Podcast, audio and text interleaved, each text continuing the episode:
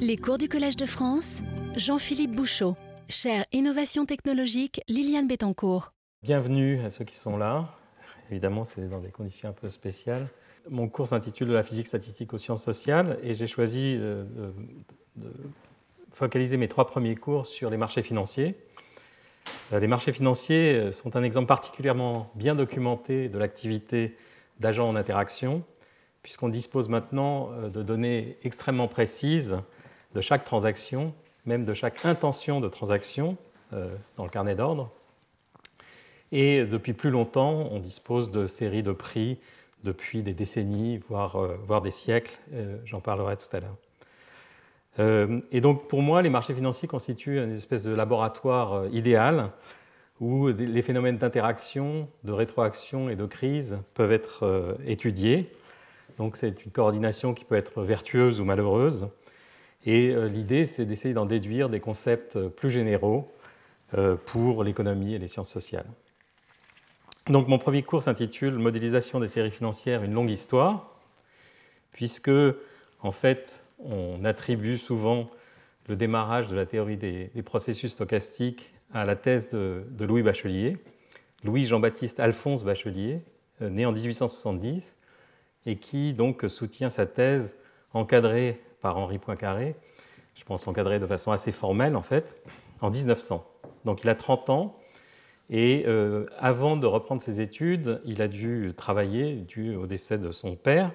Et je pense, enfin plusieurs personnes pensent qu'il a effectivement euh, interagi avec les marchés financiers avant d'en concevoir euh, sa thèse, qui s'appelle donc Théorie de la spéculation. Et cette thèse est tout à fait remarquable puisque il invente le mouvement brownien comme processus stochastique cinq ans avant Einstein. Il démontre plusieurs propriétés originales du mouvement brownien et il obtient une formule de valorisation des options 72 euh, ans avant Black-Scholes. Alors c'est une théorie partielle des options, mais il a une, formule qu'il compare avec euh, des données empiriques de l'époque. J'y reviendrai. Donc la première page de sa thèse, l'introduction, les premières lignes, les influences qui déterminent les mouvements de la bourse sont innombrables, des événements passés, actuels ou même escomptables, ne représentant souvent aucun rapport apparent avec ces variations, se répercutent sur son cours. Et un peu plus loin, il dit Il semble que le marché, c'est-à-dire l'ensemble des spéculateurs, ne doit croire à un instant donné ni à la hausse ni à la baisse, puisque pour chaque cours coté, il y a autant d'acheteurs que de vendeurs. Donc en quelques lignes, il trace en fait euh, euh, un thème de recherche qui va se développer tout au long du XXe siècle et même euh, du XXIe siècle. Les mouvements de prix sont imprévisibles puisque les spéculateurs pensent tout autant que le prix peut monter ou baisser, donc ils sont aléatoires dans un certain sens, évidemment à préciser, mais dans l'idée de Bachelier, c'est que les mouvements de prix sont des variables indépendantes qu'on ne peut pas prévoir. Et euh, son idée, justement, comme elles sont imprévisibles, c'est que les marchés sont statistiquement efficients, terme qui apparaîtra plus tard, bien sûr. Donc on ne peut pas euh, trouver de stratégie qui gagne de l'argent de façon euh, systématique. Mais dans cette phrase que j'ai entourée en orange, il y a déjà cette idée qui me semble extrêmement importante et que je développerai au cours de 2, qui est que on peut tout à fait avoir des prix qui forment une marche aléatoire, euh, qui sont donc imprévisibles, sans que ces prix ne reflètent euh, forcément la valeur dite fondamentale d'un actif. On pourrait très bien imaginer effectivement que euh, des événements qui n'ont aucun rapport avec la, valeur fondamentale puissent induire les spéculateurs, comme les appelle Bachelier, à acheter, vendre, impacter les prix et les faire monter ou baisser de façon totalement aléatoire. J'y reviendrai au cours 2 et 3. Donc quand on lit le rapport de soutenance de Henri Poincaré, euh, il dit La manière dont M. Bachelier tire la loi de Gauss est fort originale. C'est en effet une comparaison avec la théorie analytique de la propagation de la chaleur que l'auteur a eu recours. Et en effet, effectivement, Bachelier explique comment obtenir euh, le mouvement brownien à partir d'une équation de, diffusion de les probabilités, comme il les appelle, euh, qui est l'analogue de l'équation de la chaleur. Et Henri Poincaré dit on ne peut regretter que M. Bachelier n'ait pas développé davantage cette partie euh, dans sa thèse. Thèse qui est publiée aux Annales de l'École normale supérieure, donc euh, tout de même euh, un certain succès. Malheureusement, la carrière de Bachelier sera plus que médiocre. et il attendra très longtemps avant d'avoir un poste définitif à l'université. Donc ce que j'ai représenté en haut à droite, c'est donc un mouvement brownien construit numériquement et ce qu'on voit en particulier, ce sur quoi j'ai voulu insister, c'est les propriétés d'invariance d'échelle de ce mouvement brownien. Invariance d'échelle qui sera un thème euh, majeur de plusieurs développements euh, ultérieurs euh, de la théorie des marchés financiers, mais de bien d'autres phénomènes naturels ou artificiels. Donc effectivement, on voit que quelle que soit l'échelle à laquelle on regarde le processus, on voit toujours statistiquement la même chose, quitte à faire un changement d'échelle sur l'axe des Y qui est la racine du changement d'échelle qu'on effectue sur euh, l'axe des x. Donc, comme je le disais, euh, Bachelier utilise un argument de théorème de la limite centrale pour euh, construire le mouvement brownien. Et finalement, à part une petite modification qui est que le prix dans le modèle de Bachelier est une variable additive, c'est-à-dire que le prix peut en principe devenir négatif dans le modèle de Bachelier, mais il dit avec une probabilité tellement faible que ce n'est pas très important. Mais euh, plus tard, on, considérera qu'un meilleur modèle est de prendre euh, pour le prix l'exponentielle du mouvement brownien, qui conduira donc au modèle de Black-Scholes de valorisation des options en 1973, avec en plus d'une formule donnant le prix de ces options, on a le concept très important de stratégie de couverture, et de risque nul, puisque dans le cadre du mouvement brownien, on peut couvrir les options qu'on émet, les assurances sur des actifs financiers, euh, de telle manière que l'émetteur de ces options euh, subisse un risque zéro. C'est tout à fait bizarre, mais c'est une propriété du mouvement brownien, propriété d'un hasard décrit par le mouvement brownien que Mandelbrot plus tard appellera un hasard bénin. Alors, je voudrais juste dire deux mots sur le fait que euh, la finance euh, donc, euh, a inspiré tout un tas de développements mathématiques très intéressants, dont je parlerai tout au long de ce cours. Mais curieusement, il y a encore de beaux esprits pour penser que la finance, on ne devrait pas s'y intéresser en tant que scientifique. Et je voudrais juste rappeler, même si c'est enfoncer des portes ouvertes, que euh, la théorie des jeux d'argent, mais aussi euh, des considérations euh, militaires, de, guerre, ont inspiré des, très belles œuvres mathématiques.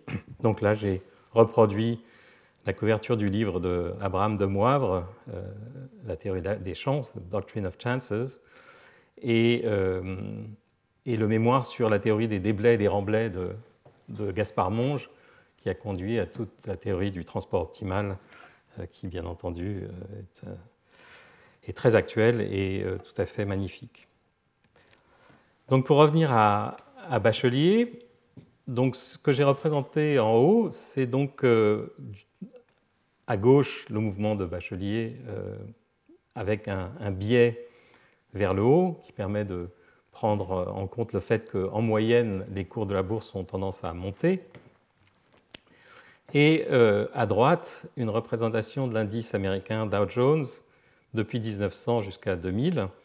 Et à l'œil, effectivement, on a l'impression que l'idée de Bachelier n'est pas forcément si mauvaise.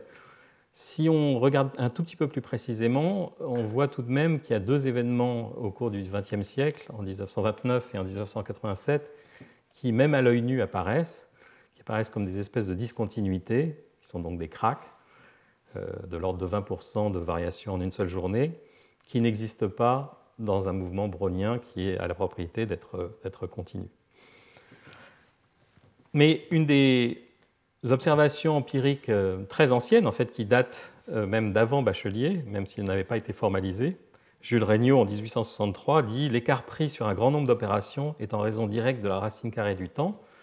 Et donc il dit qu'effectivement, pour un mouvement brownien, que ce soit le prix pour Bachelier ou le log du prix plus tard, euh, la variance de la variation du log du prix entre deux instants séparés d'une distance petit t, d'une distance temporelle t, croît linéairement en temps, donc en sigma carré fois le temps, où sigma est appelé la volatilité du cours.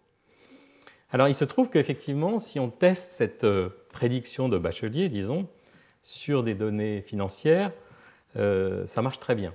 En tout cas, à nouveau à l'œil, quand on représente sur le graphe en bas à droite euh, le log du ce qu'on appelle le variogramme, donc la variance des variations de prix, ou du log du prix en fonction du log du temps, on voit une pente 1, ce qui veut dire effectivement que euh, cette loi de la diffusion est bien, euh, est, bien suivie. Donc les points que vous voyez sont des points qui correspondent à des données journalières. Donc le premier point correspond à une seule journée, euh, t égale une journée. On est en log en base 10 sur l'axe des x, donc 2 correspond à 100 jours et 3 à 1000 jours, donc à peu près 4 ans boursiers. Et ce qu'on voit effectivement, c'est que les points s'alignent euh, très bien sur une droite. Euh, alors, ce n'est pas forcément la meilleure façon de regarder les données, on, y reviendra plus tard. Si on regarde un peu plus attentivement, on verra euh, des variations systématiques par rapport à ce qu'on pourrait appeler la loi, de, Bachelier ou la loi de Regnault, comme on veut, qui montrent effectivement des anomalies à cette, à, cette, loi de diffusion pure anomalies qui sont nombreuses et euh, sur lesquelles je vais euh, m'attarder maintenant. Donc, euh, j'ai représenté sur les deux graphes du haut le prix de, façon, de, deux manières différentes. Donc la courbe du haut, c'est la, chronique des prix en fonction du temps, la trajectoire des prix. Et le graphe du bas, c'est la variation des prix d'un jour sur l'autre ou d'un pas de temps sur l'autre. Et ce que vous voyez, c'est donc que le, mouvement de, Bachelier ou, la marche aléatoire d'Einstein euh, conduit à des variations de prix extrêmement régulières. Donc euh, l'enveloppe, c'est la volatilité et on ne voit pas de, saut, on ne voit pas de pic, on ne voit pas de, modulation de l'épaisseur de cette enveloppe. Alors que si on regarde des cours réels, et ici j'ai pris euh, l'indice boursier anglais, le FTSE, on voit des choses très différentes. Alors, comme je disais tout à l'heure, si on regarde la chronique des prix, on a l'impression que le mouvement aléatoire de Bachelier représente pas trop mal ce qui se passe en première approximation, mais si on fait une dérivée euh, discrète de ces prix, on voit à nouveau à l'œil nu euh, des différences majeures. On voit qu'il y a des pics qui correspondent à des variations de prix importantes. Je l'ai signalé tout à l'heure, dans deux exemples extrêmes qui étaient le crack de 29 et celui de 87.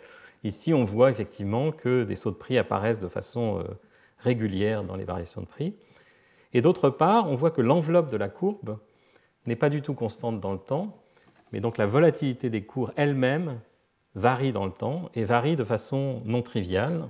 On a des périodes de haute volatilité et des périodes de basse volatilité, qui durent relativement longtemps et d'autres qui durent relativement peu longtemps. Donc on a une dynamique de la volatilité elle-même qui est particulièrement complexe. Sur le graphe euh, en bas à droite, j'ai représenté la valeur absolue de la variation des prix euh, de l'indice américain au XXe siècle, et on voit effectivement cette, euh, cette, succession de périodes très agitées. On voit un gros pic dans les années 30, après le crack de 29, et puis une période relativement calme dans les années 60, etc. Et quand on zoome sur euh, une période de 10 ans, une période d'un an, voire une période d'une seule journée, on voit toujours ce, même type de ce qu'on appelle d'intermittence, en fait, de, succession de périodes très calmes et de périodes très agitées. Et donc euh, cet aspect euh, des cours financiers avait été noté euh, dès 1963 par Benoît Mandelbrot, où il avait dit Large changes tend to be followed by large changes of either sign, and small changes tend to be followed by small changes. Donc c'est ce qu'on appelle le phénomène d'intermittence, de volatilité intermittente. Et dans ce papier de 63, Mandelbrot avait aussi noté l'existence de, de sauts euh, d'une distribution extrêmement large de la variation des prix d'un jour sur l'autre, euh, décrit par une, loi de puissance, et il avait proposé un modèle dont je vais parler dans, une minute. Mais ce qui est très intéressant dans l'article de Mandelbrot et qui se confirme ensuite, c'est que ces anomalies par rapport au mouvement brownien sont euh, tout à fait universelles et ne dépendent pas de l'actif financier considéré. Alors en réalité, ce qui est tout à fait remarquable, je trouve, par rapport à la thèse de Bachelier dont j'ai parlé tout à l'heure, c'est que Bachelier s'est pas contenté de faire la théorie du mouvement brownien, de valoriser les options avec une formule qui est donc euh, très proche de celle de Black-Scholes avec 72 ans d'avance, mais il avait aussi euh, pris la peine de comparer sa théorie à des données empiriques, et ça montre bien qu'il avait une connaissance, euh, à mon avis, très intime des marchés financiers. Donc ce que vous voyez ici, c'est une comparaison entre des prix d'options, alors contrats à prime comme on les appelait à l'époque, mais essentiellement, ce sont essentiellement des options avec des maturités différentes, 10 jours, 20 jours, 30 jours, 45 jours. Et donc dans la colonne de gauche, il montre le résultat de sa théorie, et dans la colonne de droite, il montre des prix de marché.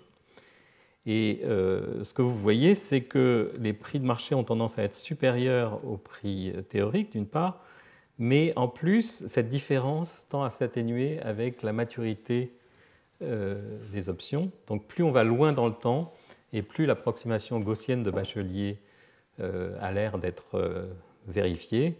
Et c'est bien, bien, sûr ce qu'on voit de nos jours. J'ai représenté en bas à droite ce qu'on appelle le smile de volatilité. Sans rentrer dans les détails, on voit une si la théorie gaussienne était correcte, on verrait, on verrait rien, on verrait quelque chose de totalement plat.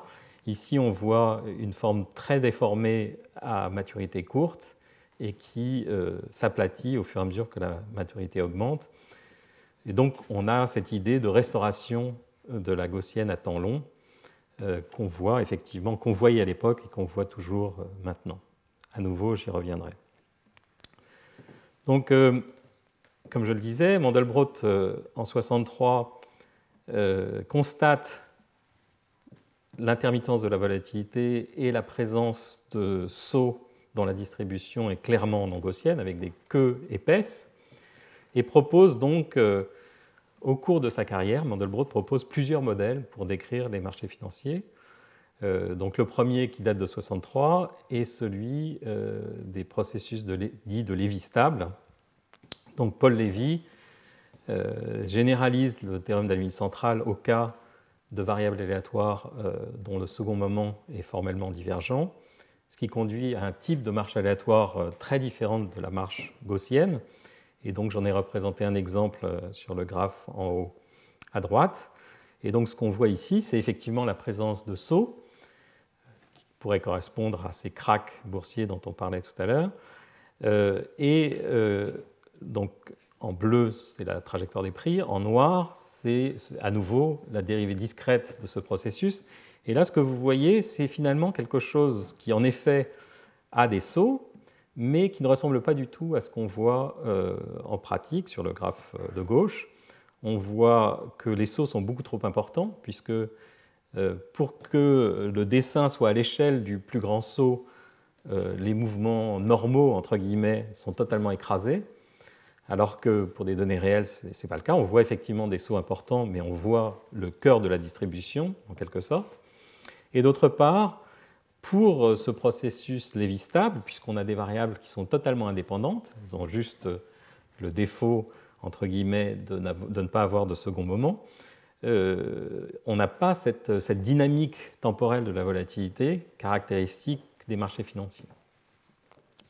Mais donc en 63, euh, c'est le modèle proposé par, euh, par Mandelbrot, sur lequel il reviendra plus tard en essayant justement de construire des modèles où la volatilité elle-même est intermittente et on le verra à mémoire longue et ça conduira à ce qu'on appelle euh, les modèles multifractales, qui sont des modèles qui finalement ont des applications bien au-delà de la finance et donc on voit à nouveau l'importance de s'intéresser à un sujet donné pour développer des outils mathématiques qui, in fine, s'appliqueront euh, dans beaucoup d'autres domaines.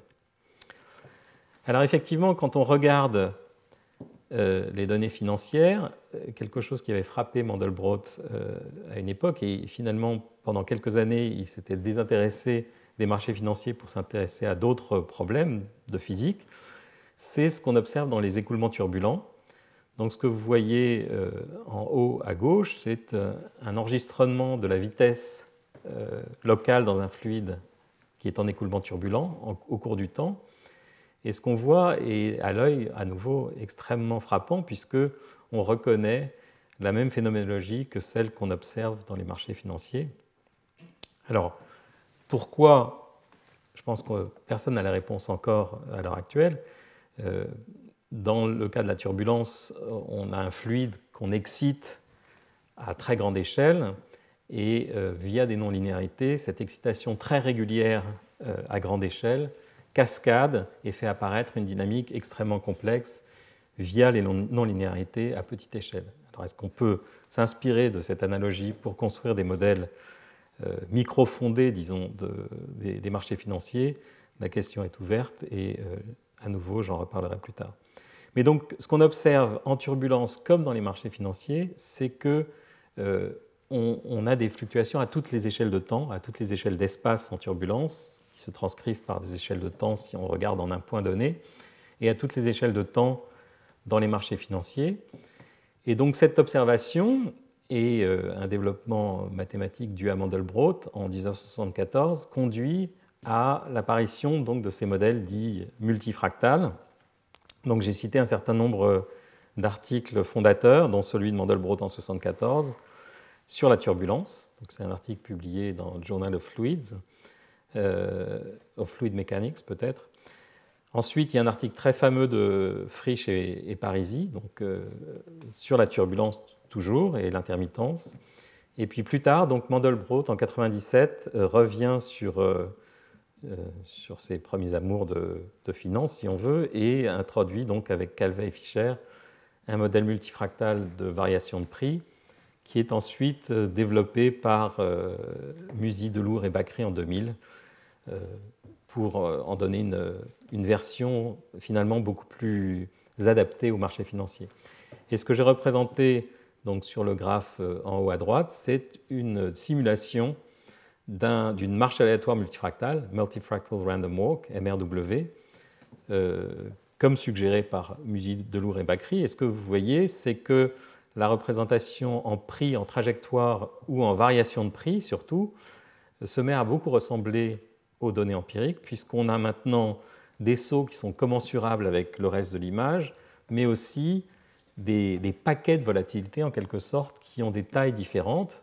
Vous voyez qu'à certains moments, la volatilité reste haute pendant relativement longtemps, à d'autres, elle s'excite puis redécroît très rapidement.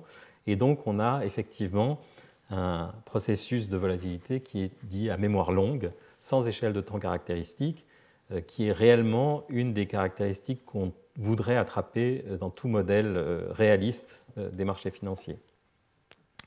Alors on verra que ce, ce n'est pas la fin de l'histoire, que plus on creuse, plus on cherche à décrire précisément euh, les fluctuations de prix des marchés financiers, et plus on découvre des faits stylisés qui ne collent pas avec euh, les modèles euh, proposés, en particulier celui de le modèle multifractal qui pourtant, avec très peu de paramètres, arrive à reproduire la phénoménologie de ces marchés financiers. Alors, de façon un petit peu différente, enfin pour des sujets de, nature différente, Mandelbrot en 67 s'intéresse à, d'autres types de processus stochastiques, euh, donc à une généralisation du mouvement brownien, qu'il appelle mouvement brownien fractionnaire, où euh, on, essaie de décrire des mouvements, des mouvements browniens généralisés qui ont à la fois cette propriété d'invariance d'échelle, donc euh, comme je l'ai mentionné tout à l'heure, d'être invariant quand on change l'échelle à laquelle on les regarde modulo un changement euh, de l'axe des x et de l'axe des y adapté, mais dont la, loi de Bachelier est modifiée pour avoir une, variance des variations de prix, si on y pense en, termes de prix, euh, qui n'augmente pas comme euh, le temps à la puissance 1, linéairement en temps, mais comme le temps à une puissance 2h, où h est appelé l'exposant de Hurst, ou la régularité de Holder du processus. Donc si h égale 1,5, c'est le mouvement brownien dont j'ai parlé, qui correspond à des incréments décorrélés d'un pas sur l'autre. Si h est supérieur à 1,5, on en voit un exemple en haut à gauche, euh, on a un, brownien dit persistant. c'est-à-dire que les variations de prix ont tendance à être autocorrélées de manière positive, et ça conduit pour la trajectoire des prix, euh, prix fictifs ici, à des trajectoires beaucoup plus régulières, beaucoup plus lisses que ce qu'on observe pour le mouvement brownien. Donc ce que vous voyez à nouveau, c'est en haut la trajectoire, en bas cette dérivée discrète de la trajectoire. Donc pour h égale 0,75, on a un processus euh, qui est beaucoup moins haché, beaucoup moins irrégulier que le mouvement brownien, tout en étant, tout en restant aléatoire, mais avec donc ce qu'on appelle en finance des tendances, des tendances qui cette fois sont réelles. Euh, quand on regarde ce qui s'est passé dans le passé, on peut prédire euh, ce qui va se passer dans l'avenir, puisqu'il y a une persistance des mouvements à la hausse ou à la baisse dans ces processus euh, pour les valeurs de h qui sont supérieures à 1,5. En revanche, si h est inférieur à 1,5, on est dans le cas d'un brownien dit anti-persistant, c'est-à-dire qu'au contraire, chaque mouvement de prix vers le haut a tendance à être plutôt suivi d'un mouvement de prix vers le bas, si on y pense en termes de prix. Donc c'est souvent ce qu'on appelle la mean réversion en anglais. Et on, construit un processus euh, stochastique beaucoup plus haché, beaucoup plus rugueux, qu'on voit donc euh, euh, en haut à droite.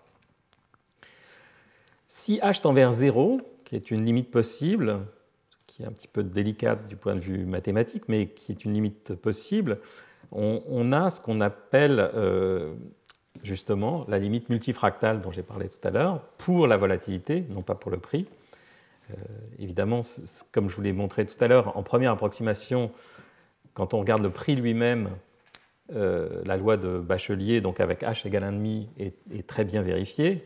Il est très difficile de prédire les mouvements de prix futurs, ça se saurait, mais euh, on peut considérer ces mouvements browniens fractionnaires pour d'autres applications, et en particulier, on verra que si on pense à la volatilité comme un processus stochastique, l'idée de le décrire comme un brownien fractionnaire avec un h très petit, voire peut-être nul, a tout à fait du sens, et donc la limite h égale 0 correspond justement à ce modèle de Bakry-Musi.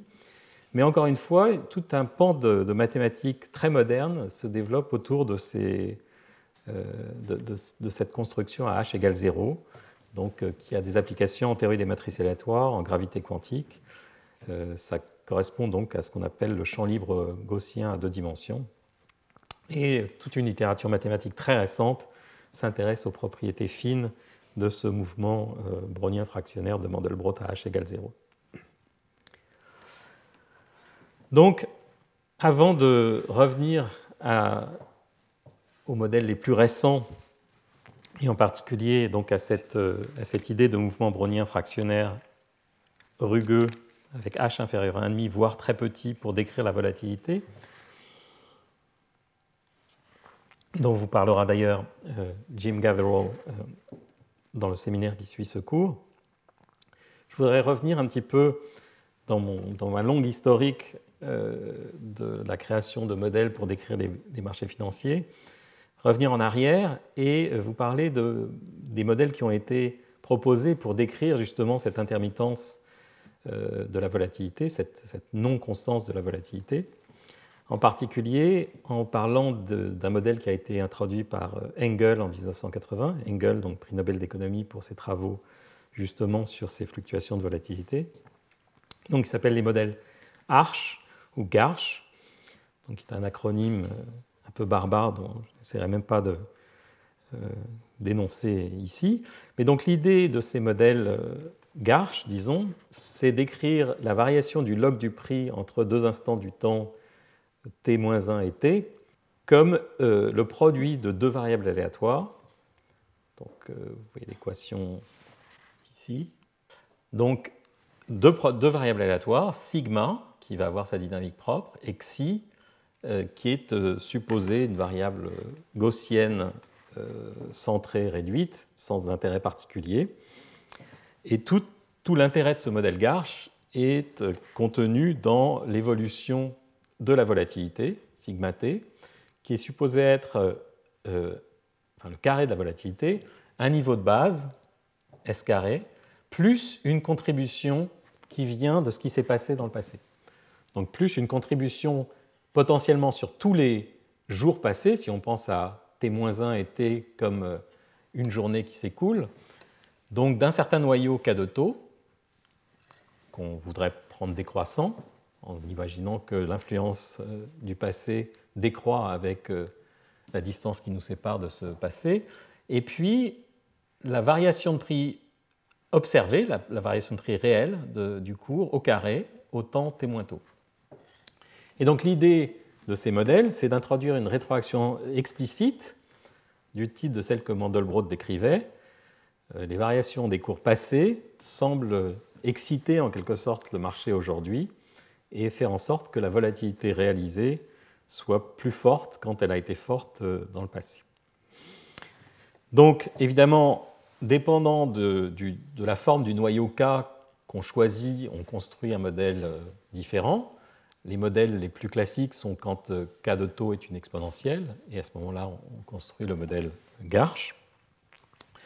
Et voilà une représentation euh, ici, donc en haut à droite, de la trajectoire des prix et la, dérivée discrète de ces variations de prix.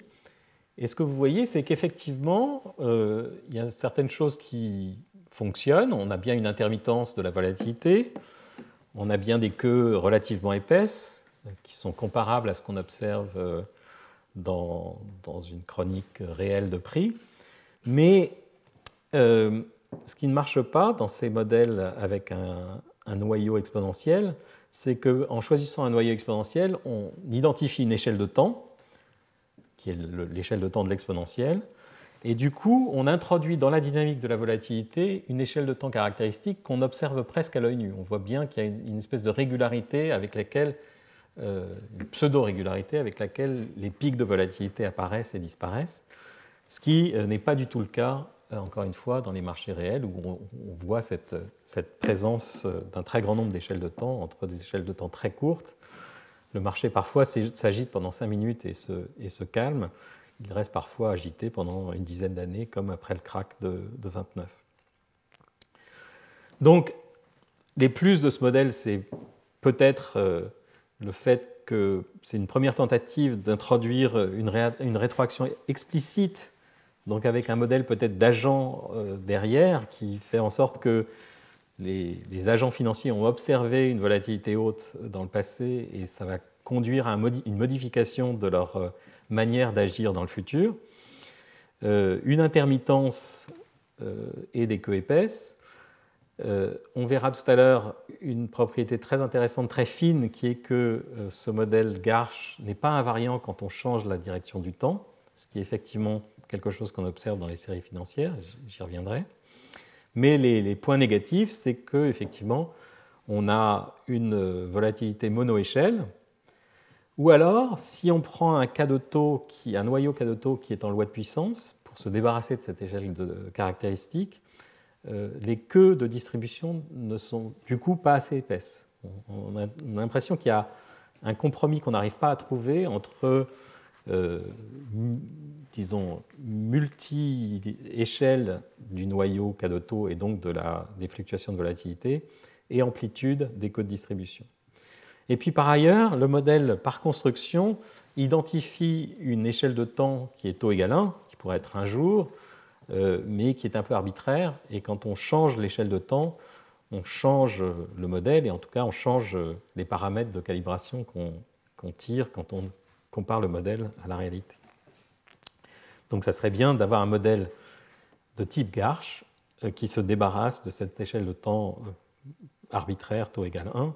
Et à nouveau, euh, je, discuterai tout à l'heure comment on peut s'y prendre pour la faire disparaître. Alors un autre modèle très classique et très étudié, très utilisé de volatilité stochastique est le modèle qu'on appelle le modèle de Heston, où on considère donc que sigma carré, que j'appelle V ici, suit lui-même une dynamique stochastique en temps continu. Donc ici, on n'a plus d'échelle de temps discrète comme dans le modèle Garch. Et donc, euh, on écrit une équation différentielle stochastique pour l'évolution du carré de la volatilité qui contient deux termes. Un premier terme de retour à la moyenne, la moyenne étant θ, et un second terme d'agitation, en quelque sorte, donc dB et le mouvement, la dérivée du mouvement brownien, donc le, bruit blanc de Wiener, et puis surtout une volatilité qui dépend elle-même, une volatilité de la volatilité qui dépend elle-même du niveau de volatilité comme la racine de cette volatilité. Alors c'est un processus très connu en mathématiques, c'est un processus dit de Bessel, sur lequel on sait beaucoup de choses. On peut donc résoudre le modèle quasi... Euh, enfin, on connaît énormément de choses analytiquement sur ce, sur ce modèle. Et il est par ailleurs euh, microfondé dans le sens où on peut réellement faire apparaître ce modèle comme une limite continue d'un modèle où les agents euh, rétroagissent à nouveau euh, sur un passé observé. Et j'en parlerai un petit peu plus tard dans le cadre des, processus dits de, Hawkes. Les points négatifs de ce modèle sont d'une part que, nouveau, la, volatilité est monoéchelle. Elle est monoéchelle parce qu'on a introduit une échelle de temps qui est 1 sur lambda ici. Et donc cette échelle de temps se, voit dans l'évolution de la volatilité elle-même. Contrairement à cette volatilité multi-échelle qu'on observe sur les marchés financiers, on n'arrive pas à attraper par ce modèle de Weston trop simple euh, cet aspect euh, multi-échelle de temps. Et par ailleurs, à cause du fait que cette volatilité est excitée par un, un brownien en quelque sorte, la régularité de V et celle du mouvement brownien. Donc euh, si on pense à V comme un, mouvement brownien fractionnaire, en fait, la valeur de H, la valeur de l'exposant de Hurst ou de la régularité qui caractérise l'évolution de la volatilité est celle du brownien, et donc euh, pas assez rugueuse par rapport à ce qu'on observe empiriquement si on représente la chronique de la volatilité et non plus du prix. vous verrez plus de, de détails sur cet aspect du problème dans le séminaire de, Jim Gatherall plus tard. On a aussi des, queues qui ne sont pas assez épaisses, du coup, des queues de distribution des variations de prix qui sont exponentielles et pas en loi de puissance. Et surtout, on a un processus euh, de prix et de volatilité qui est invariant quand on renverse le, sens du temps. Et à nouveau, c'est quelque chose euh, qui est en désaccord avec certaines propriétés fines des marchés financiers. Donc je voudrais un peu euh, résumer finalement les observations initialement dues à Mandelbrot, mais qui, se sont raffinées avec euh, le temps, avec les données accessibles. on a des variations de prix qui, au contraire d'être gaussiennes, ont des queues de distribution très épaisses. Donc ici, ce qu'on voit, ce sont des données qui ont été compilés par le groupe de Gene Stanley dans les années 90 avec euh, Xavier Gabet sur les variations de prix sur des échelles de temps relativement courtes, d'une demi-heure à la journée, disons. Et ce qu'on voit, c'est donc euh, que la loi de répartition des variations de prix, de la valeur absolue des variations de prix en unité euh, de volatilité, ces, variations de prix possèdent une loi de puissance très bien caractérisé avec un exposant donc mu qui est de l'ordre de 3. Donc euh, la loi explicite est celle-là, la, fonction de répartition. La probabilité d'observer une variation de prix plus grande qu'un certain R décroît comme 1 sur R puissance 3 et non comme exponentielle de moins R carré si les cours étaient gaussiens ou exponentielle de moins R si on était dans le cadre du modèle de Heston. Donc des cours loi de puissance très marquées et euh, donc euh, une volatilité caractérisée par euh, la fonction de corrélation du, carré des variations de prix observées, c'est la définition que j'ai donnée ici, en oubliant de soustraire le, produit des moyennes, mais donc vous voyez l'idée, on, regarde l'autocorrélation de l'amplitude et non du signe des variations de prix, et ce qu'on trouve, c'est que cette décroissance se fait extrêmement lentement, Ici, on a un ajustement avec une loi de puissance en taux, taux étant ici en jours, donc vous voyez que c'est une mémoire vraiment longue, 100 euh, jours, 200 jours, donc au bout d'un an, on voit toujours cette décroissance très lente qui correspond effectivement à l'observation euh, à l'œil nu, disons, des séries financières, où on voit que la volatilité peut rester haute pendant très très longtemps. Alors si on ajuste l'exposant de la loi de puissance de décroissance du carré des variations de prix, on trouve des exposants très faibles, autour de 0,2. Et plus précisément, donc, si on s'intéresse au log de la volatilité, on se rend compte que euh, le processus log volatilité est très proche mouvement brownien fractionnaire à la Mandelbrot, avec un H très faible. Alors, est-ce qu'on est dans le cadre du modèle à volatilité rugueuse qui a été proposé il, y a, il, y a, 5 ou 6 ans par le groupe de Gatherall, Gesson et Rosenbaum, avec une valeur de H donc, qui décrit la régularité du log de la volatilité autour de 0,1 Ou est-on dans le cadre strictement multifractal de Bakry-Musi-Delour où H formellement tend vers 0 C'est une question qui n'est pas du tout évidente du point de vue euh, euh, empirique, mais euh, les auteurs, donc Gatherall et al., préfèrent, pour des raisons liées à, certaines observations empiriques, la version H égale 0,1, même si en pratique, ces deux versions ne sont pas très éloignées l'une de l'autre. Alors une autre façon de résumer un petit peu ce qui se passe dans les marchés financiers, et à nouveau en revenant sur l'analogie qui avait inspiré Mandelbrot. Euh, à temps court, on a donc une statistique violemment non gaussienne, avec des codes de distribution euh, très larges, très épaisses. Et au fur et à mesure que l'échelle de temps augmente, on voit progressivement une distribution qui devient de plus en plus gaussienne. Vous vous souvenez, je vous avais montré les données de Bachelier euh, lui-même, qui montraient effectivement que sa théorie des options était de plus en plus précise au fur et à mesure que l'échelle de temps augmente. Et alors là, ce que j'ai représenté, c'est des observations qu'on fait dans un écoulement turbulent, où on regarde la loi de distribution des variations de vitesse entre deux points donnés de l'écoulement, en fonction donc de la distance entre ces deux points. Et ce qu'on voit, c'est que à petite distance, on a des, des chocs, qui s'interprètent comme des chocs en hydrodynamique, des espèces de discontinuité du flot turbulent qui induisent des queues de distribution extrêmement épaisses. Et au fur et à mesure qu'on écarte les deux points de mesure, la différence de vitesse dans l'écoulement devient de plus en plus gaussienne. Et de la même façon, et avec une analogie visuelle qui est assez frappante, des cours, ici le S&P 500, qui a des distribution importantes euh, à temps court et qui devient de plus en plus gaussienne à temps long. Alors ici, pour comprendre ce que je viens de dire, il faut quand même que je vous dise que euh, ce qu'on représente, c'est l'histogramme ou la loi de distribution des différences de vitesse ou des différences de prix en, en, échelle logarithmique, ce qui fait que la gaussienne apparaît comme une parabole inversée. Et tout ce qui et justement à euh, une concavité dans l'autre sens, indique des codes de distribution épaisses. Alors, pour revenir sur euh, le théorème limite centrale, centrale limite que euh, Bachelier avait démontré en quelque sorte, ou en tout cas pas forcément avec une rigueur mathématique, mais dont il avait montré comment presque physiquement ce théorème limite centrale apparaît. ce qu'on voit ici, c'est qu'effectivement, les variations de prix sont décorrélées, il est difficile de prédire l'avenir. La loi de Bachelier qui montre que euh, la variance de la variation de prix croît linéairement avec le temps indique que les accroissements de prix sont en effet décorrélés, mais décorrélé ne veut pas dire indépendant.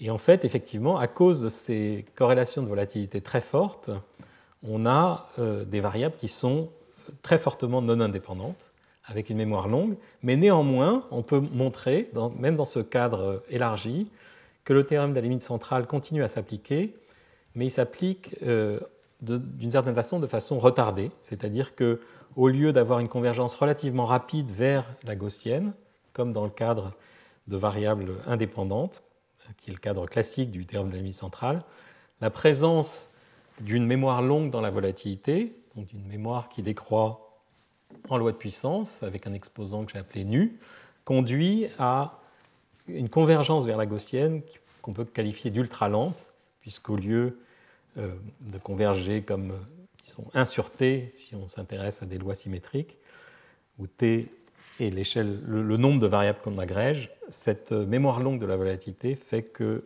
euh, la convergence se fait en t puissance moins nu, donc avec un nu qui, comme je le disais, vaut 0,2.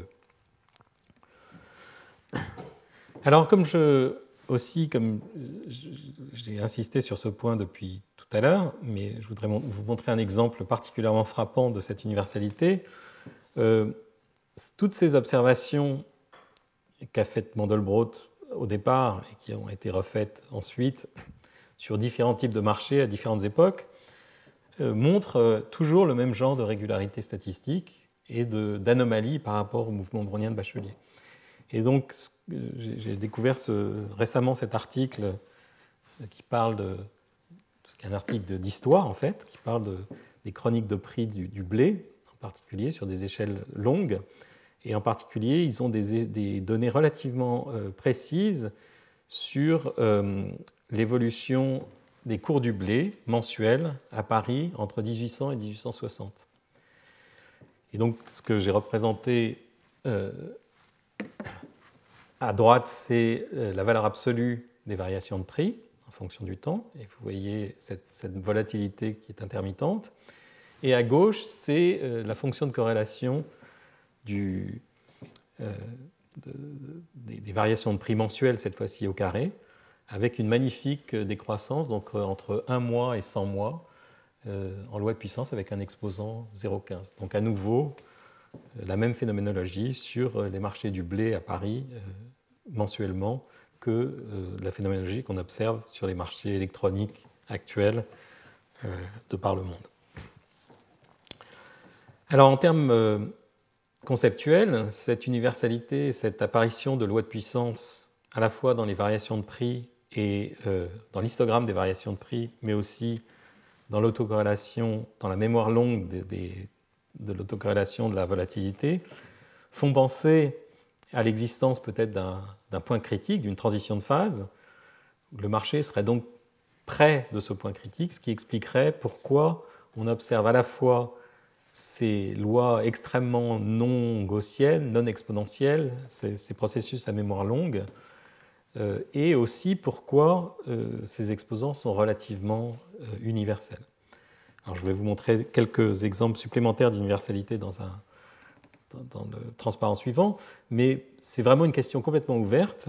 Est-ce que cette euh, universalité est effectivement une réalité du point de vue empirique?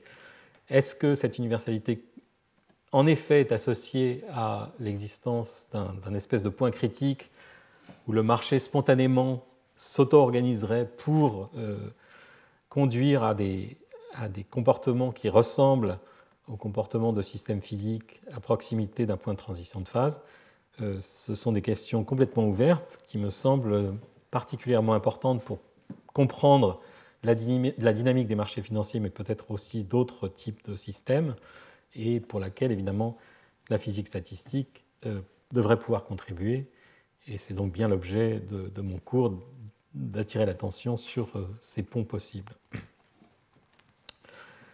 Alors, sur cette question d'universalité, en particulier de la valeur de l'exposant mu, qui est donc l'exposant qui régit les codes de distribution euh, des variations de prix, donc je vous remontre, vous vous souvenez, je vous avais montré ce graphe-là qui date euh, des années 90 pour les actions américaines. C'est un graphe qu'on peut refaire euh, à l'heure actuelle, donc c'est des données maintenant entre 2012 et 2019. Et donc c'est une représentation à nouveau de, des variations de prix euh, en échelle de volatilité. L'axe des Y est en, est en, échelle logarithmique, la gaussienne est une euh, parabole inversée, et ce qu'on voit à nouveau, euh, maintenant sur la loi de distribution et non sa version cumulée, qu'une loi dite de student, qui a des queues en loi de puissance avec un exposant qui vaut justement 3, ajuste très bien les données, aussi bien qu'il les ajustait dans les années 90.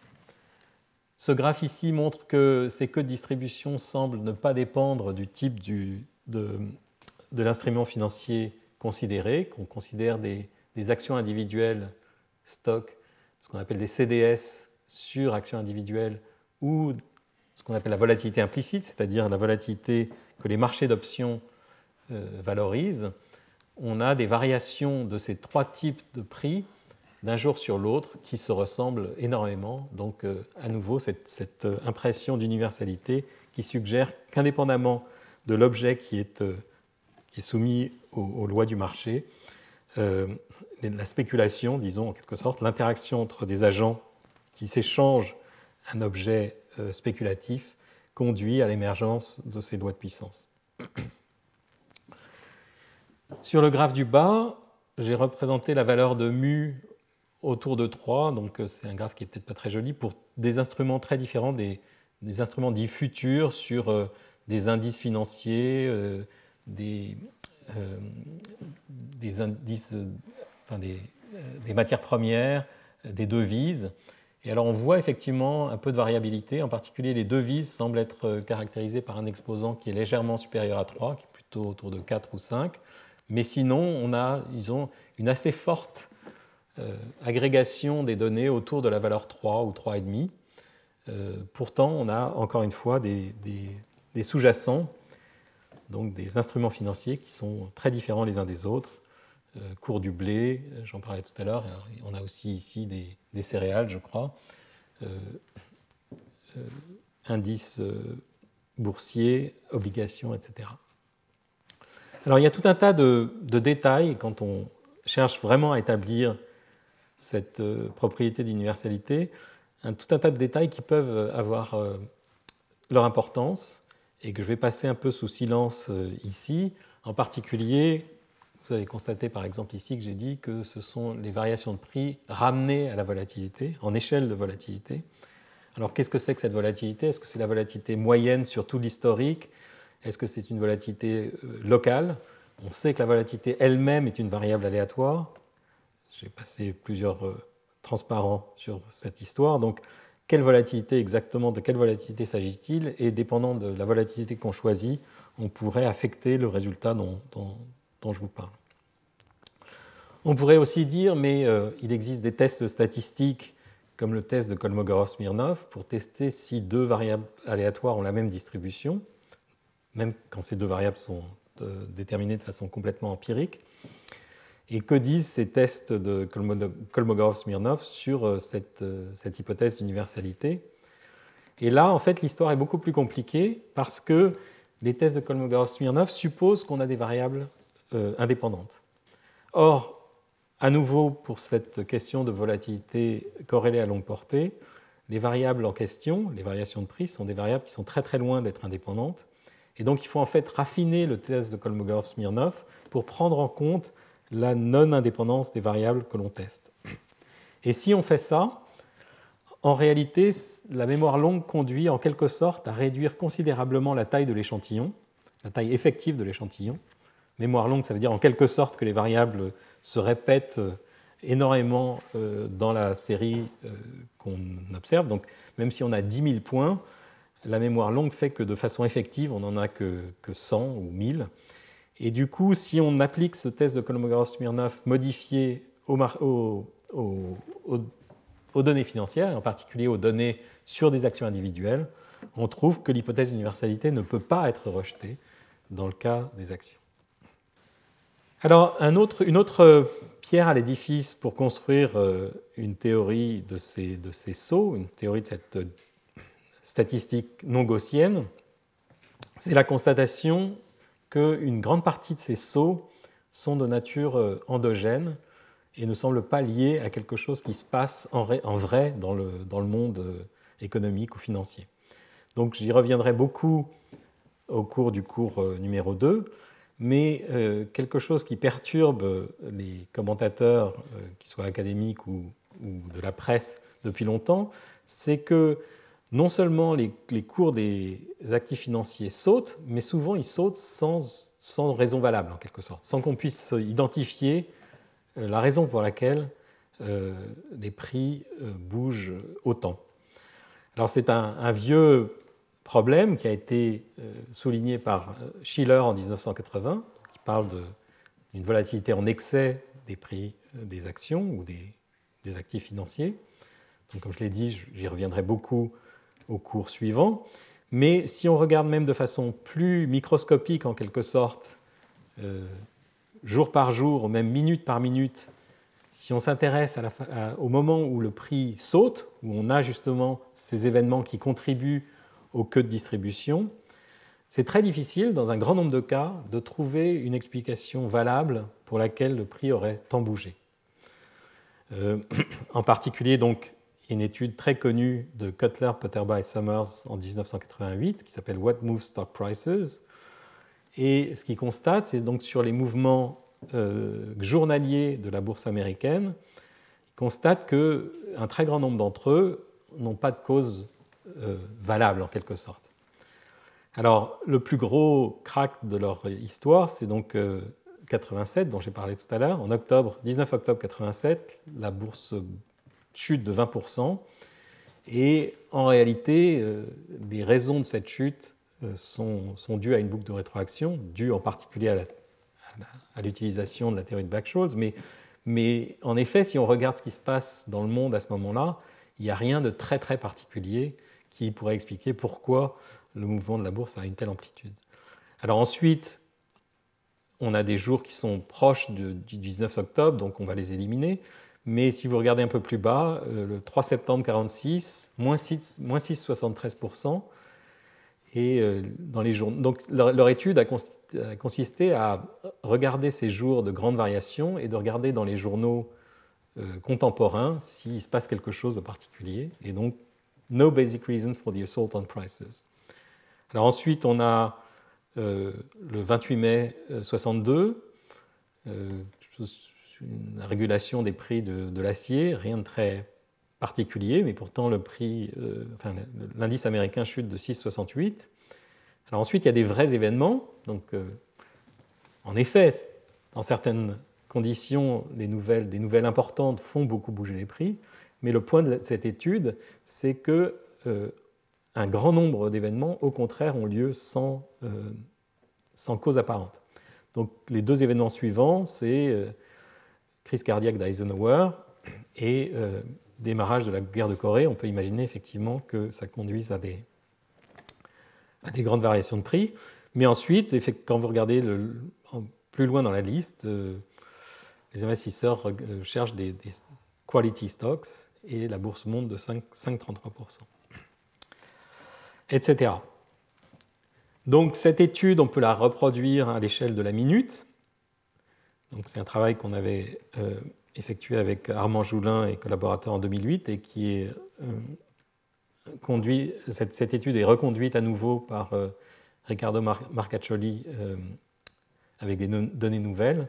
Et effectivement, on voit toujours la même chose, c'est-à-dire qu'un grand nombre de ces sauts ne sont pas expliqués par des nouvelles particulières, et le, profil de volatilité après le saut est différent suivant que le saut soit dû à une nouvelle ou euh, apparaisse dans un ciel bleu en quelque sorte. Donc à nouveau, cette, cette prévalence de sauts sans nouvelles fait penser au fait que le marché est proche d'une instabilité et que c'est euh, un scénario qui pourrait être universel pour expliquer donc, la nature universelle de ces variations de prix. Alors comme je le signalerai plus tard dans le cours, ce problème de volatilité en excès, de, marché financier qui semble bouger euh, pour, euh, pour aucune raison, s'observe aussi de façon plus globale dans les variations du PIB des, grandes économies. Et donc le paradoxe de Schiller, qui ou le puzzle de Schiller, qui s'appelle le excess Volatility Puzzle, se retrouve dans la littérature macroéconomique cette fois-ci, sous le nom de small, small shocks, large business cycles. Donc le fait que même en l'absence de raisons profondes pour lesquelles l'économie pourrait fluctuer beaucoup, on a des grandes variations de euh, PIB d'une année sur l'autre.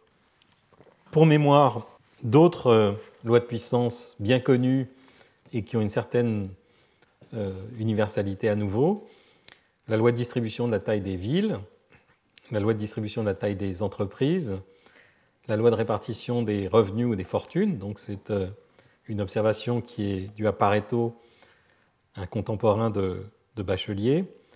Et euh, donc Pareto observait effectivement que la loi de répartition des fortunes dans une population était remarquablement, d'abord, était une loi de puissance, donc une loi que épaisse, mais en plus était remarquablement universelle. Et euh, il écrit These results are, most remarkable. It's absolutely impossible to admit that they are only the result of chance.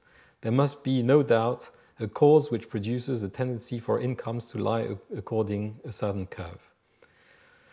Et donc, euh, il, souligne effectivement que euh, pour des pays de, conditions économiques aussi différentes que l'Angleterre, l'Allemagne, les villes italiennes ou même le Pérou, on observe le même type de comportement. Donc, à nouveau, cette idée d'universalité, de comprendre pourquoi certains phénomènes sont décrits par des lois de puissance et comment ces lois de puissance apparaissent, pourquoi l'exposant qui décrit ces lois de puissance pourrait être universel, est un des, trophées de la physique statistique des 50 dernières années. Alors, je vous ai dit donc que plus on regarde les séries financières et plus on trouve des, anomalies ou d'autres observations qu'il faudrait expliquer. Euh, je voudrais vous en donner quelques-unes ici. Euh, l'une, la, première, c'est que donc le, graphe que je vous ai présenté tout à l'heure au sujet de la thèse de Bachelier, qui montrait la volatilité en fonction du temps, enfin plutôt euh, la variance des variations de prix en fonction de, l'échelle à laquelle on l'observe, et je vous avais dit que c'est à peu près linéaire en temps.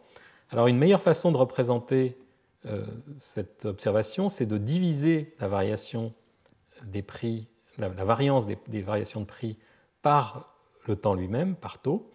Et si la loi de Bachelier était exactement observée, on observerait euh, une constante. La volatilité ne dépendrait pas de l'échelle de temps à laquelle on la regarde, donc la variance de l'écart de prix croîtrait strictement linéairement.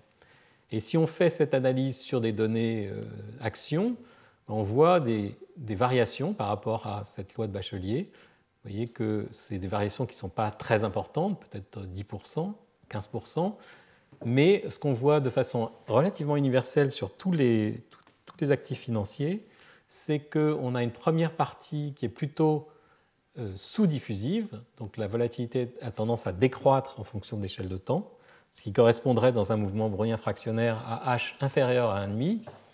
Et puis ensuite, une partie où la volatilité augmente avec l'échelle de temps, qui correspond plutôt à h supérieur à 1,5, et donc à des tendances. Donc curieusement, les variations de prix ne sont pas exactement diffusives. Elles, ont tendance à revenir en arrière à des échelles de temps courtes. Alors ici, courte, ça veut dire euh, l'échelle des x, c'est en jours, donc 50 jours sur, sur euh, un ou deux mois, on a plutôt une tendance au retour en arrière, et sur des échelles de temps plus longues, une tendance à la persistance.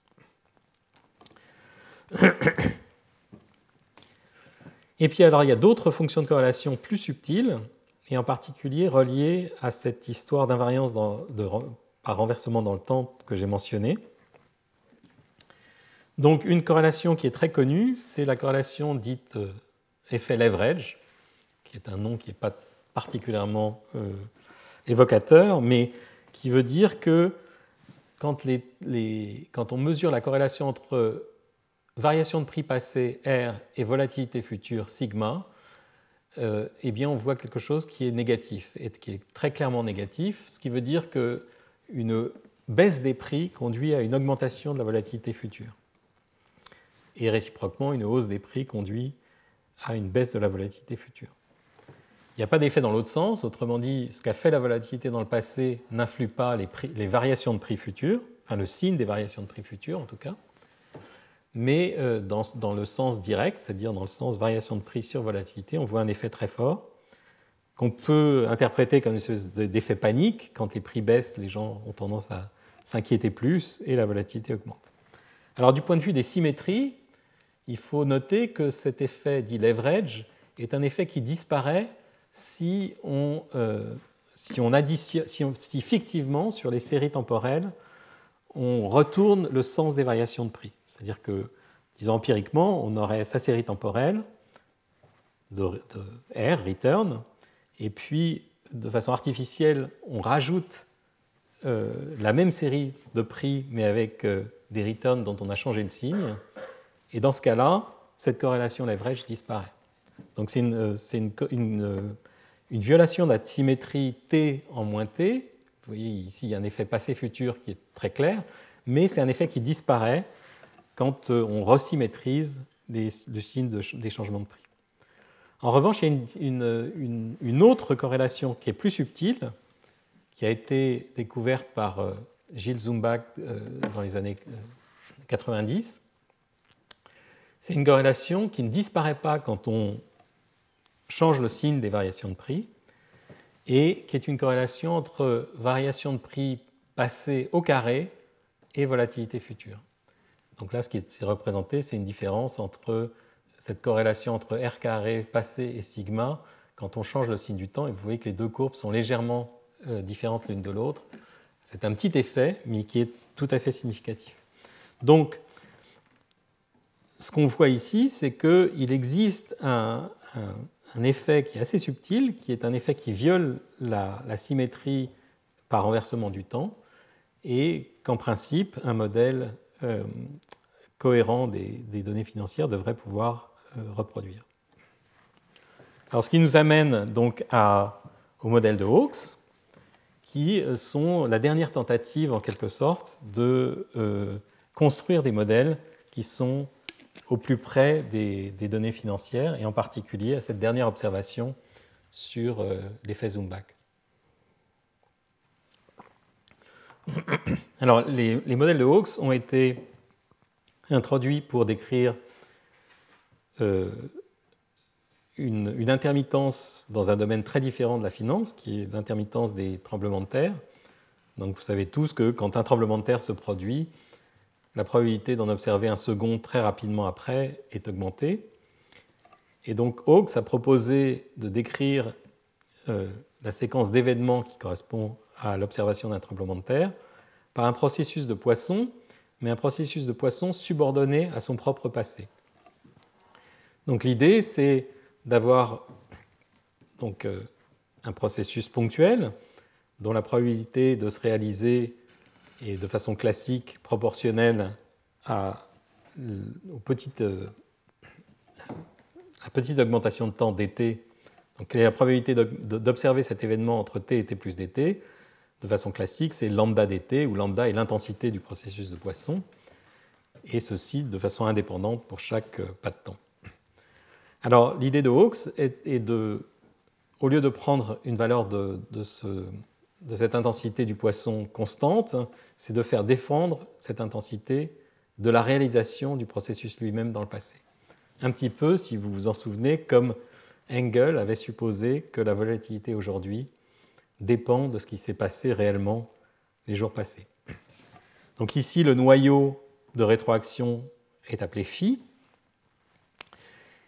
et euh, l'équation qui donne l'intensité actuelle du, poisson subordonné, du Hawkes, est égale à un niveau de base, lambda infini, plus une contribution qui vient des événements passés. Donc, pour les marchés financiers, on pourrait imaginer que à chaque changement de prix, le processus de comptage augmente de 1, et donc euh, on peut avoir des changements de prix qui se réalisent de façon complètement aléatoire comme un poisson, ou au contraire comme un poisson subordonné à la Hawks. Mais on pourrait considérer d'autres types d'événements comme les événements qu'on veut considérer. Par exemple, à chaque fois qu'un nouvel ordre marché est, euh, observé, ou à chaque fois qu'un nouvel euh, événement se produit dans le carnet d'ordre, vous pouvez choisir la définition d'événement que vous voulez, mais pour euh, peut-être pour simplifier la discussion aujourd'hui, je vais imaginer que ces événements sont des changements de prix. Donc dn égale 1 à chaque changement de prix, dn égale 0 quand il ne se passe rien. Alors ce, processus de Hawkes est bien, est bien défini en quelque sorte si le noyau de rétroaction n'est pas trop fort, mais explose, diverge si la rétroaction se fait trop forte on peut imaginer effectivement que si on est sensible à ce qui s'est passé dans le passé, si on est trop sensible, si la probabilité qu'il se passe quelque chose dans l'avenir euh, augmente trop vite en fonction de ce qui s'est passé dans le passé, le processus peut s'emballer et diverger. Et effectivement, on peut montrer assez simplement que le critère de stabilité de ce processus de Hawkes est régi par euh, un, objet que j'ai appelé petit n ici, qui est la norme du noyau de Hawkes, la norme du noyau phi, et on a stabilité du processus si n est inférieur à 1 et explosion s'il est supérieur à 1. Alors en termes de la discussion que je vous ai proposée jusqu'à présent, c'est-à-dire le fait qu'on a l'impression que dans les marchés financiers, un très grand nombre d'événements sont de nature endogène et pas de nature exogène, cette distinction entre endogène et exogène peut être faite de façon extrêmement précise dans le cadre d'un processus de Hawkes. Et la fraction d'événements exogènes, la fraction d'événements qui sont dus à ce lambda infini ici et non au noyau de rétroaction, est exactement donné par 1 moins petit n. Donc quand n se rapproche de 1, la fraction des événements exogènes euh, tend vers 0. Alors, quand on calibre ce type de modèle aux données financières, euh, on se rend compte qu'on retombe à nouveau sur des problèmes de mémoire longue. En particulier, ce noyau phi est très bien ajusté. Je vais représenter ici 1 euh, moins la fonction de répartition de phi, enfin la primitive de phi. Et ce qu'on voit, c'est qu'on a deux, plusieurs observations qui sont importantes. La première, c'est que ces noyaux sont en loi de puissance, donc on retrouve le, phénomène de mémoire longue quand on calibre des données financières à ce modèle de Hawkes. L'exposant alpha ici est proche de 1,5, on voit qu'il vaut 0,45. Euh, euh, et surtout, cette fraction, la valeur de petit n, est très très proche de 1. Ici, on a même l'impression qu'elle s'extrapole à 1 à temps long. Donc vous voyez à nouveau, c'est sur des échelles de temps qui sont très très. Euh, on a une loi de puissance qui s'étale entre quelques minutes et, plusieurs semaines. Et si l'intégrale de, de, phi est proche de 1, ça veut dire que la fraction d'événements exogènes pour expliquer cette activité dans les marchés financiers est très faible. On, retombe à nouveau, mais de façon très précise cette fois, sur ce, ce puzzle de Schiller, ce Excess Volatility Puzzle. D'où viennent tous ces événements qui semblent être dus à la rétroaction des événements passés plus qu'à quelque chose qui se produit réellement dans les marchés? Et à nouveau, d'où vient cette mémoire longue de phi? Pourquoi est-ce une loi de puissance? Quelle est, la, justification de la valeur de, de alpha proche de 1,5 Alors ces processus de Hawkes ont été donc euh, l'objet d'études euh, récentes. Et je voudrais vous mentionner plusieurs euh, résultats qui me semblent intéressants. Le premier, c'est que on peut prendre la limite continue de ces processus de Hawkes quand n est proche de 1, donc quand on est proche de l'instabilité. C'est un travail qui a été réalisé par Gesson et Rosenbaum. Et ce qu'on voit, c'est qu'il y a deux types de processus de Hawkes quasi critiques. Soit les noyaux phi sont à courte portée, c'est-à-dire euh, exponentielles ou avec une loi de puissance dont l'exposant est plus grand que 1. Donc à nouveau, cet exposant ici, alpha, s'il est suffisamment grand, la, loi de puissance décroît suffisamment vite. Et à ce moment-là, ce qui est intéressant, c'est que dans ce cadre-là, on retrouve exactement, à la limite continue, le modèle de Weston classique dont je vous ai parlé tout à l'heure.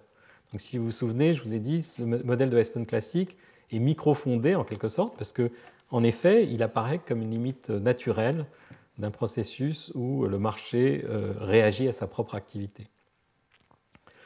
En revanche, si le noyau est à longue portée, comme ça a l'air d'être le cas euh, empiriquement, puisque je vous ai montré ces données qui montrent un alpha plus petit que 1, autour de 1,5, alors on a un nouveau type de modèle de Heston à la limite continue, que Gesson et Rosenbaum appellent le modèle de Heston rugueux.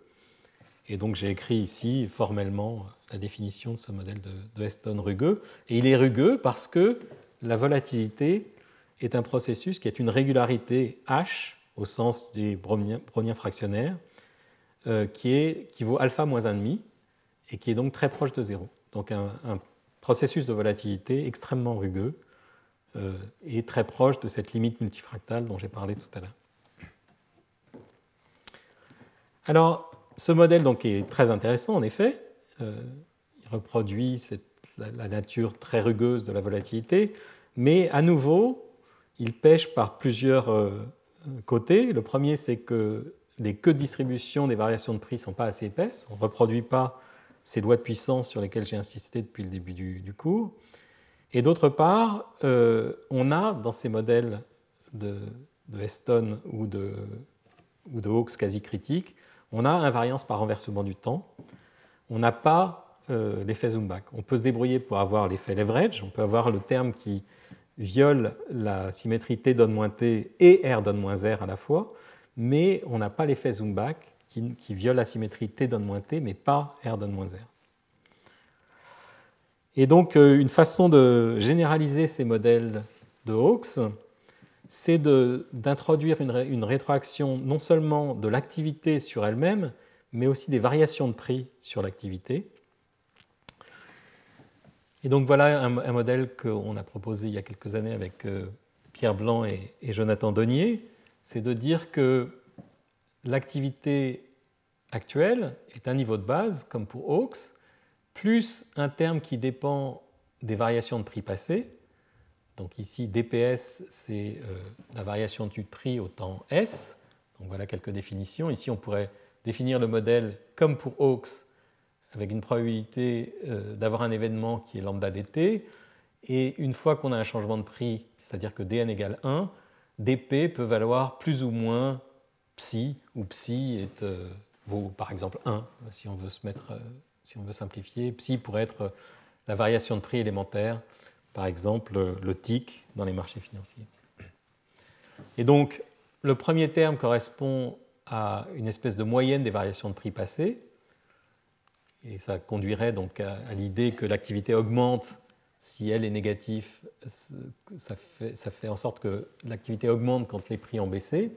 Et puis un second terme quadratique, donc euh, formellement c'est un peu plus compliqué parce qu'on a besoin d'un noyau à deux indices temporels, k de t-s et k de t-u, dps, dpu, donc une, une forme quadratique générale des variations de prix passées dps, dpu.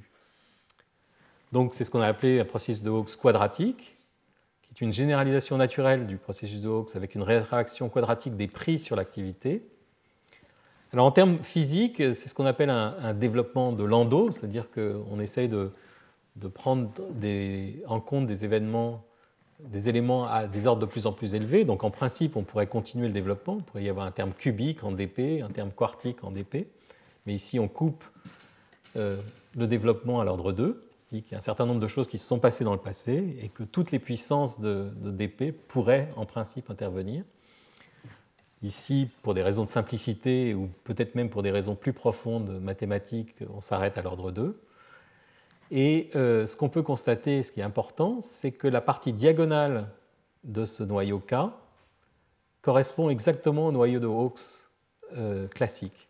La raison, c'est que pour S égale U, dps dpu, ça vaut psi carré fois dns dnu, mais pour s égale u, ça vaut dns au carré.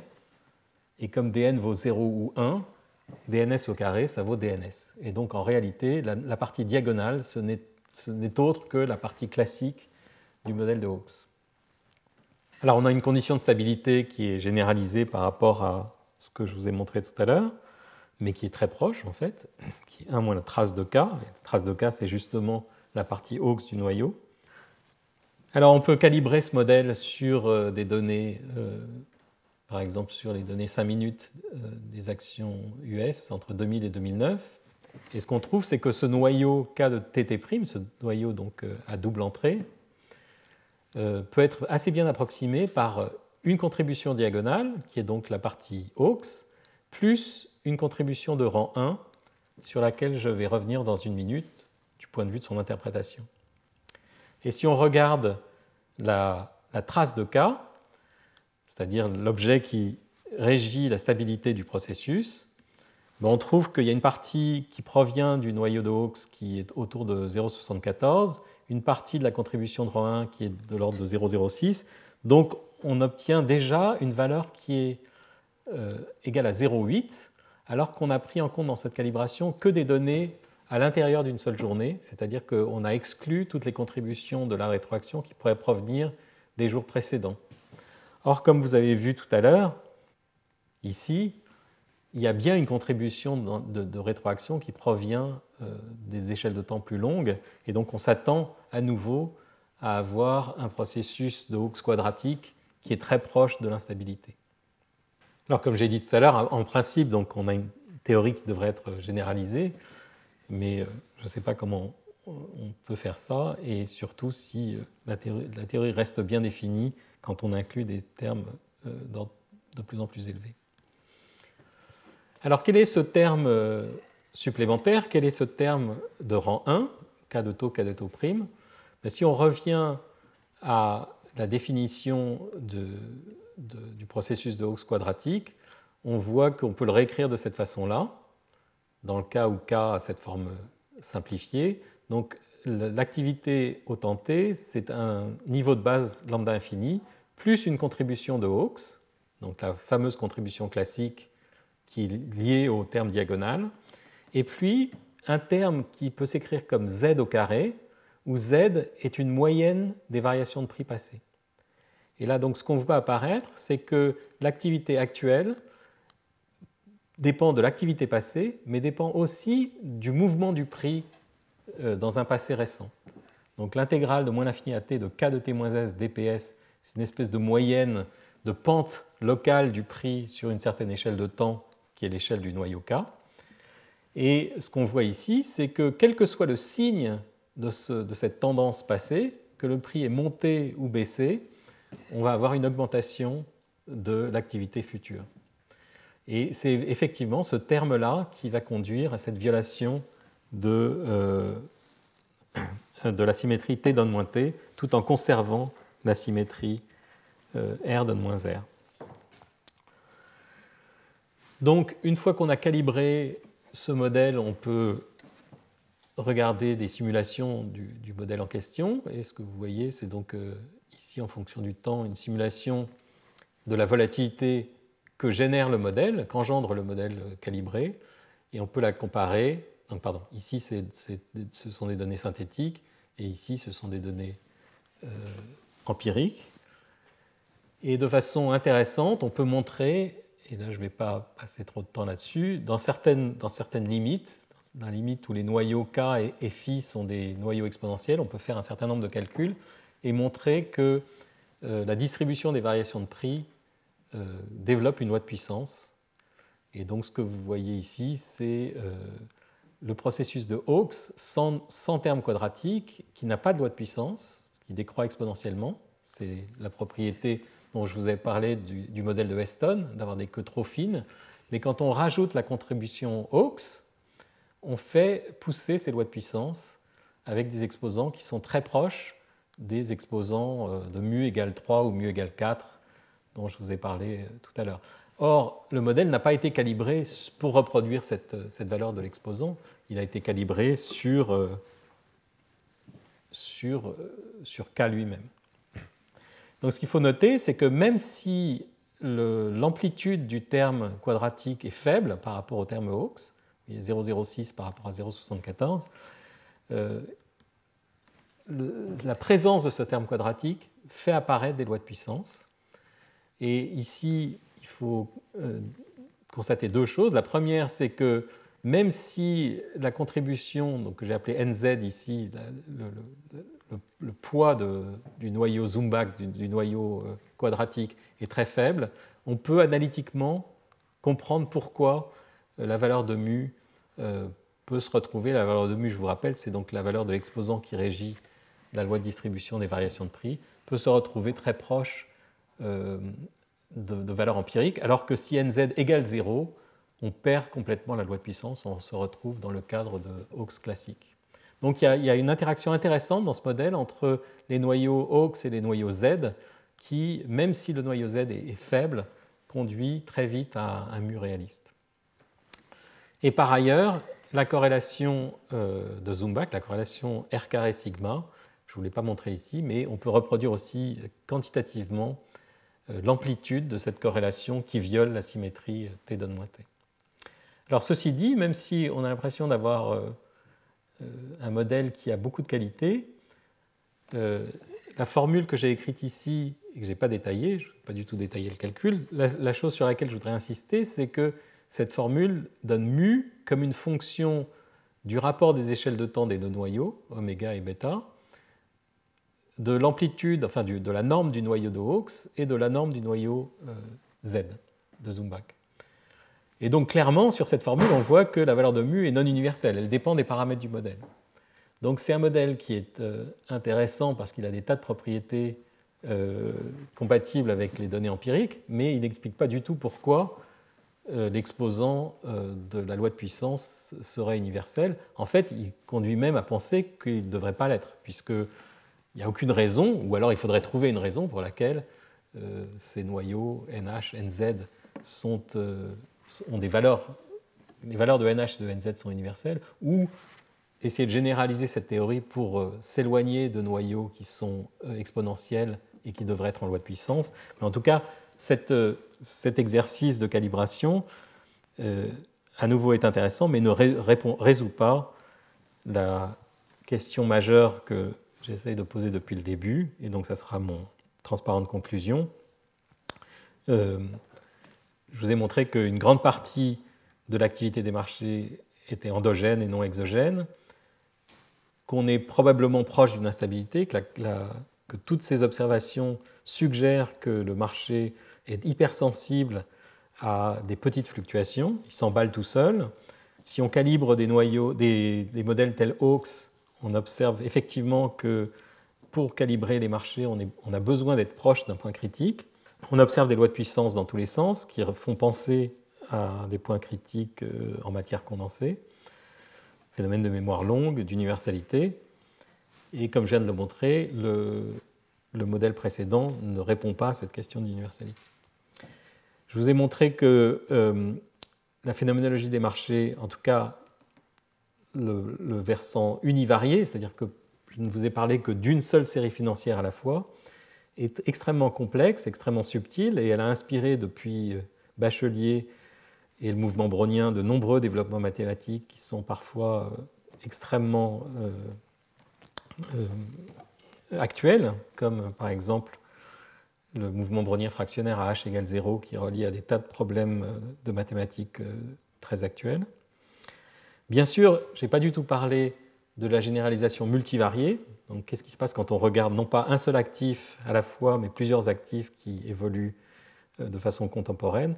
Et là, comme vous pouvez l'imaginer, on découvre un très grand nombre de faits stylisés supplémentaires qui concernent les corrélations linéaires, les corrélations non linéaires, euh, la probabilité que deux actifs sautent en même temps, etc., que j'ai totalement passé sous silence, mais qui mériteraient euh, un cours euh, à part entière. Et donc, pour moi, la question que toutes ces observations se posent, avec donc euh, non seulement des volatilités en excès dans les marchés financiers, mais aussi dans euh, le PIB des grandes économies, et qui ressemble beaucoup à de nombreux problèmes euh, de physique de la matière complexe, donc les écoulements turbulents. Ici, je vous montre un exemple différent qui le, le bruit Barkhausen, le bruit qu'un aimant émet lorsqu'il se magnétise. Tous ces exemples où en fait euh, la perturbation extérieure est lente et régulière, mais la dynamique émergente est complexe et intermittente. Et donc, comment, faire, euh, comment justifier les bons modèles dont je vous ai parlé, ce modèle de multifractal, ce modèle de Hawkes, etc., à partir de comportements d'agents qui se synchronisent ou qui interagissent et qui font peut-être que le système est proche d'un point critique. Voilà, je voudrais m'arrêter en vous signalant donc euh, les références qui sous-tendent ce cours et qui seront donc sur la page d'accueil euh, du cours, et puis le séminaire de Jim Gatherall euh, qui sera projeté ici dans, dans un quart d'heure si vous le souhaitez ou qui vous pouvez regarder plus tard de chez vous. Voilà. Retrouvez tous les contenus du Collège de France sur www.colège-2-france.fr.